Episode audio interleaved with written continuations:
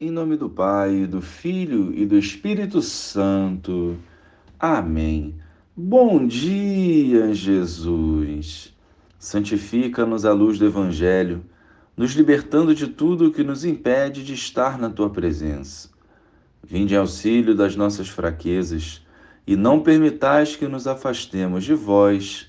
Amém.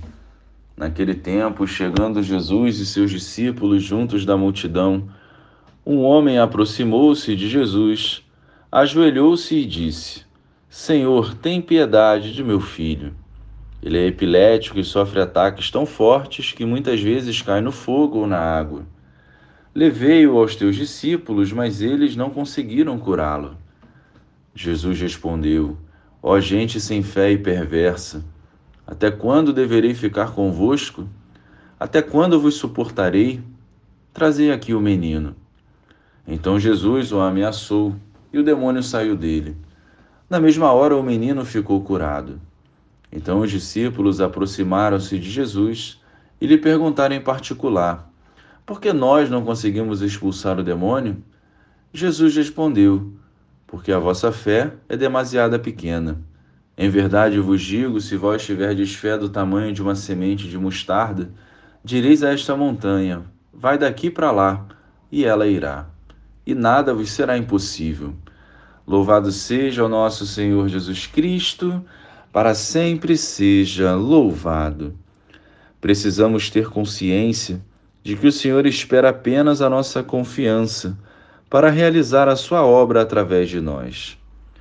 Se não confiarmos no poder de Jesus, que evangelização eu farei? Jesus nos pede uma fé bem pequenina, do tamanho de um grão de mostarda. Essa é a senha para que a graça de Deus nos alcance e o impossível seja realizado em nossas vidas.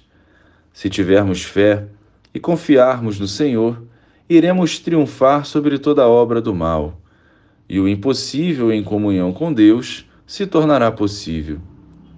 Como discípulos, somos portadores da graça de Deus, e a mesma não pode ficar retida para nós.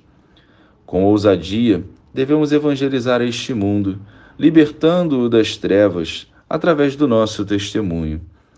Os resultados surpreendentes dependem da sinceridade do nosso sim, unida à pureza do nosso coração. O Senhor quer realizar através de nós a sua obra, mas ele depende da decisão de cada um. Confiemos e nos abandonemos nas mãos do Senhor. Glória ao Pai, ao Filho e ao Espírito Santo como era no princípio, agora e sempre.